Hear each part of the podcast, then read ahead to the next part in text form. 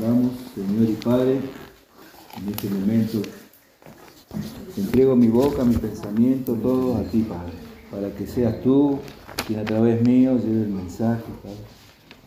Traiga, Señor, la, predicación a esta congregación tan hermosa, Padre. Señor, soy un siervo inútil, Señor, y me entrego solamente a ti, Padre, para realizar este servicio. Te doy gracias por el llamado que tenés conmigo y gracias, Señor, por cada uno de mis hermanos. Bendice a aquellos que no han podido venir, Señor, por la circunstancia que sea, Padre. Y te pedimos, Señor, que, que perdones cada una de nuestras faltas, Señor. Sabemos que nos desviamos siempre, pero sabemos que tu misericordia, como recién cantábamos, Señor, está siempre, Señor, y es mejor que la vida. Amén. En tu nombre, Jesús. Amén. Amén. Hechos 9. Mientras tanto, Saulo, respirando aún amenazas de muerte contra los discípulos del Señor, se presentó al sumo sacerdote y le pidió cartas de extradición para las sinagogas de Damasco. Tenía la intención de encontrar y llevarse presos a Jerusalén a todos los que pertenecían al camino, fueran hombres o mujeres. En el viaje sucedió que al acercarse a Damasco, una luz del cielo relampagueó de repente a su alrededor. Él cayó al suelo y oyó una voz que le decía, Saulo, Saulo, ¿por qué me persigues? ¿Quién eres, Señor? preguntó. Yo soy Jesús, a quien tú persigues, le contestó la voz.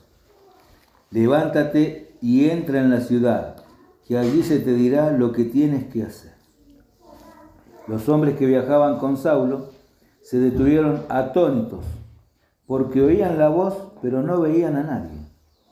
Saulo se levantó del suelo, pero cuando abrió los ojos no podía ver. Así que lo tomaron de la mano y lo llevaron a Damasco. Estuvo ciego tres días, sin comer ni beber nada. Había en Damasco un discípulo llamado Ananías, a quien el Señor llamó en una visión. Ananías, aquí estoy, Señor. Anda, ve a la, a la casa de Judas, en la calle llamada derecha, y pregunta por un tal Saulo de Tarso. Está orando. Y ha visto en una visión a un hombre llamado Ananías que entra y pone las manos sobre él para que recobre la vista. Entonces Ananías respondió, Señor, he oído hablar mucho de ese hombre y de todo el mal que ha causado a tus santos en Jerusalén. Y ahora lo tenemos aquí, autorizado por los jefes de los sacerdotes, para llevarse preso a todos los que invocaran tu nombre. Ve, insistió el Señor, porque ese hombre es mi instrumento escogido para dar a conocer mi nombre, tanto a las naciones y a sus reyes como al pueblo de Israel. Yo le mostraré cuándo tendrá, cuánto tendrá que padecer por mi nombre. Ananías se fue y llegó a la casa. Le impuso las manos a Saulo y le dijo, hermano Saulo, el Señor Jesús que se te apareció en el camino, me ha enviado para que recobres la vista y seas lleno del Espíritu Santo. Al instante cayó de los ojos de Saulo algo como escamas y recobró la vista. Se levantó y fue bautizado, y habiendo comido, recobró las fuerzas. Es palabra del Señor. Amén.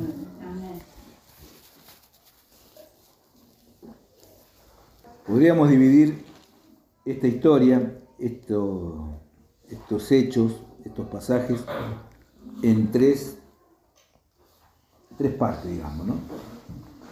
La primera parte está llena de odio, porque Saulo fue a pedir que le dejaran ir a Damasco a meter preso a todos, hombres, mujeres, que sean del camino, que invoquen el nombre del Señor, meter preso a todos. Saulo había estado en el apedreamiento de Esteban y eso lo llenó de más de ira. Entonces su corazón estaba lleno de odio hacia los cristianos. Y él como dice acá, en esta versión, respiraba una amenaza de muerte contra los discípulos del Señor. Respirar amenaza de muerte quiere decir que más que meterlos presos, lo quería matar. Como que se regocijaría en eso, ¿no? Entonces su corazón cerrado y odioso se fue y habló con los sacerdotes, carta de extradición, y yo meto presos, los traigo todos.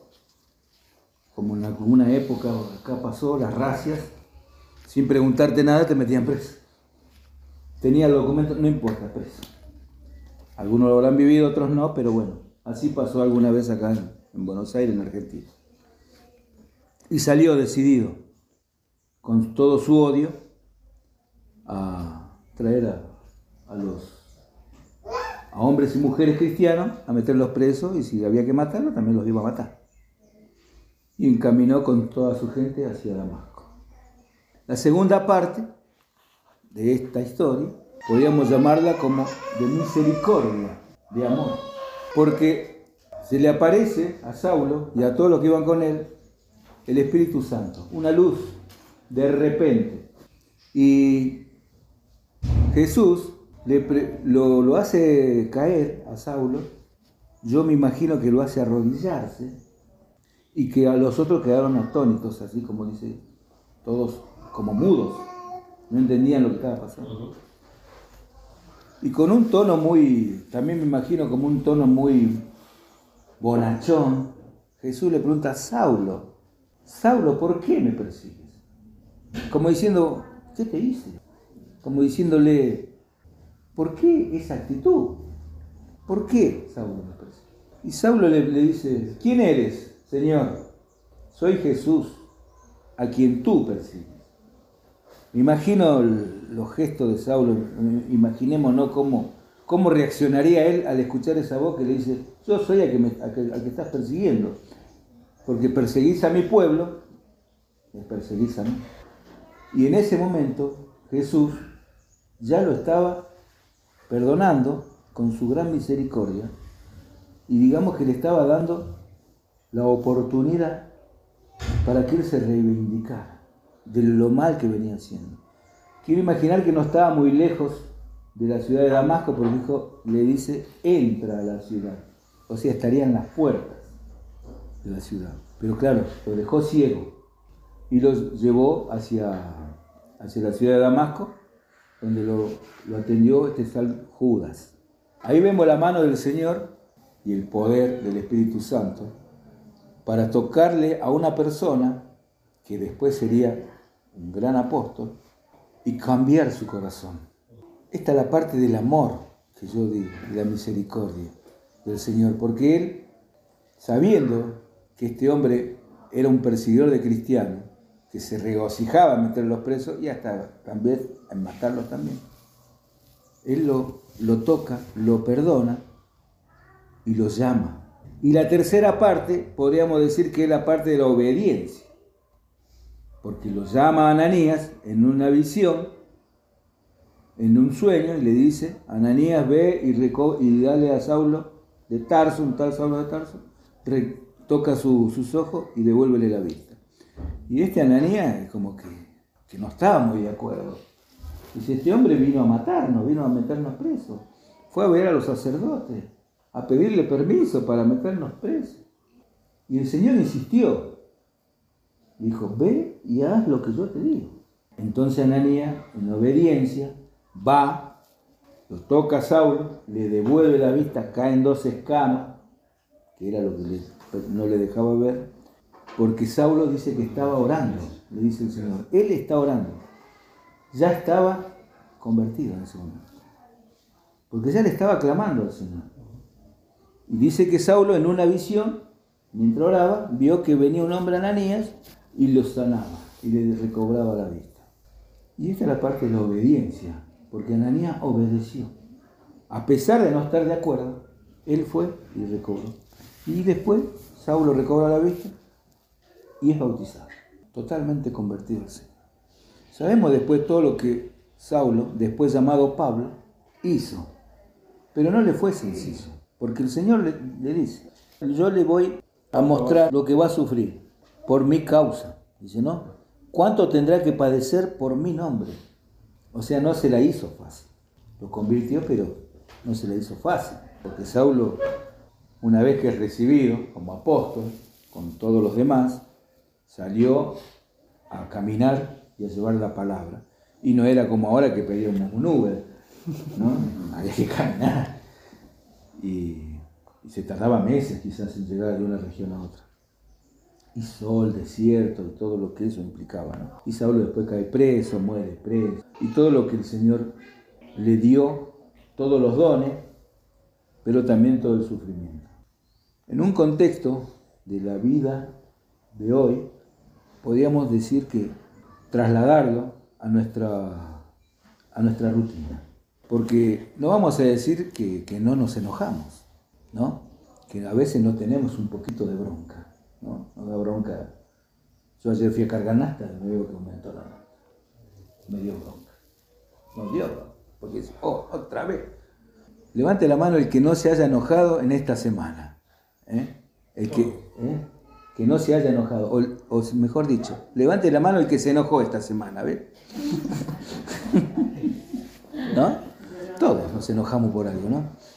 Pero tenemos un Dios, un Dios misericordioso. Así como, como Saulo vivió enojado y después se convirtió y se llamó Pablo, cada uno de nosotros, esa misma bronca que nos da, ese mismo odio, debemos dejarlo a los pies de nuestro Señor.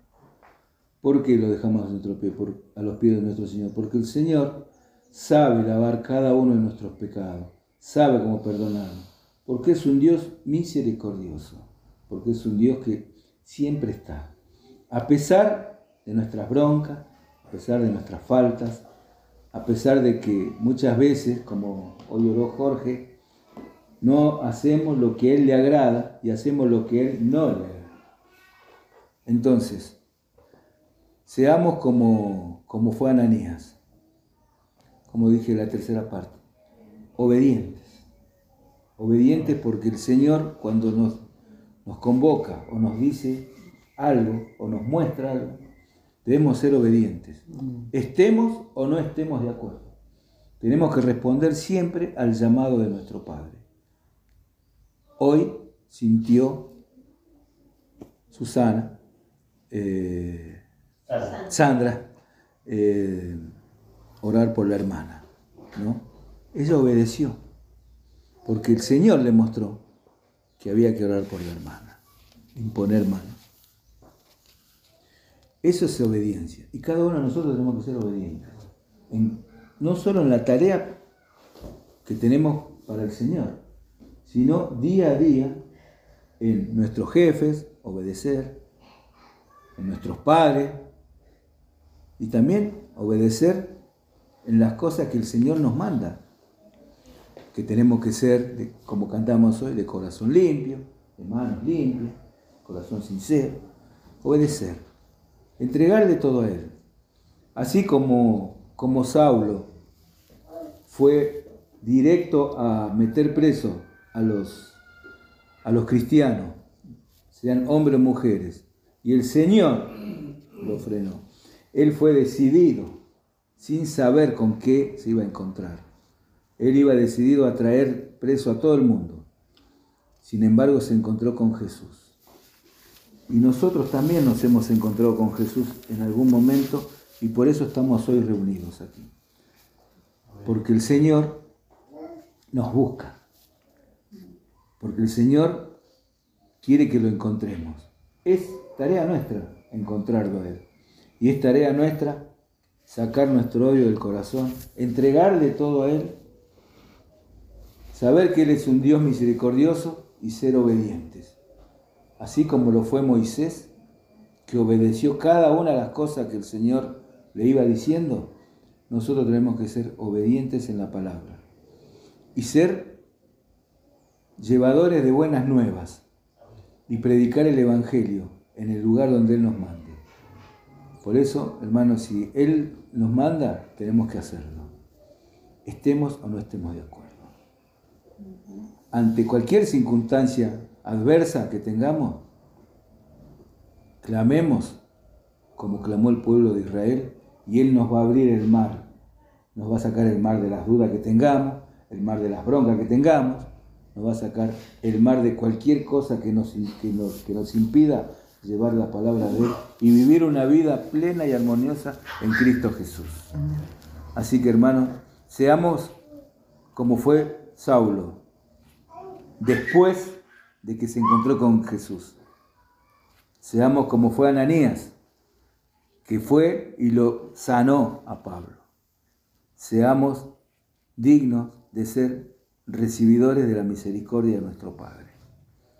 Porque el Señor nos ama y día a día nos demuestra cómo nos ama, a pesar de los impedimentos, a pesar de que a veces no tenemos ganas, a pesar de que estamos doloridos, pero la hermana vino caminando, a pesar de que ella no puede mover el brazo, que ayer tenía 8 de presión, dijo, no voy al médico porque yo quiero ir a escuchar la palabra, quiero ir a adorar al Padre.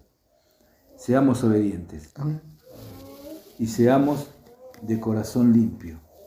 Dejemos cada una de nuestras cargas a los pies del Señor, porque cuando Él entregó su vida, entregó su cuerpo y su sangre por nosotros, sabía que nosotros éramos pecadores, pero con esa actitud que Él tuvo, ya nos perdonó. Por eso lo perdonó a Pablo y lo usó como un instrumento, como nos usa a nosotros, en cualquiera de nuestros ministerios. Nos usa de la forma que Él sabe cómo cada uno de nosotros tenemos que actuar cuando predicamos la palabra. Y si el Señor nos llama, tenemos que obedecer. Así es. Así que hermanos, les dejo esta reflexión para que vean lo que fue Pablo antes y lo que fue después. Y que fue un gran apóstol, pero que como dije, no, no se la hizo fácil el Señor. Estuvo mucho tiempo preso, pero también estuvo mucho tiempo predicando y convirtiendo gente y bautizando y todo lo que el Señor le había ordenado que haga. A pesar de que no se la hizo fácil, Pablo fue muy obediente. Hagamos y tengamos el mismo corazón que tuvo él. Así que sabemos que Él nos va a llevar a cualquier lugar en cualquier momento. El hermano Ricardo vino de Venezuela, el hermano Leo vino de Perú. Y no sabemos por qué el Señor los trajo acá. Sí sabemos, los trajo porque tenía un propósito. Y lo sigue teniendo. Y sabemos que Él hace las cosas perfectas. En su tiempo, no en el tiempo que nosotros queremos. Por eso, hermanos, obedezcamos. Seamos obedientes.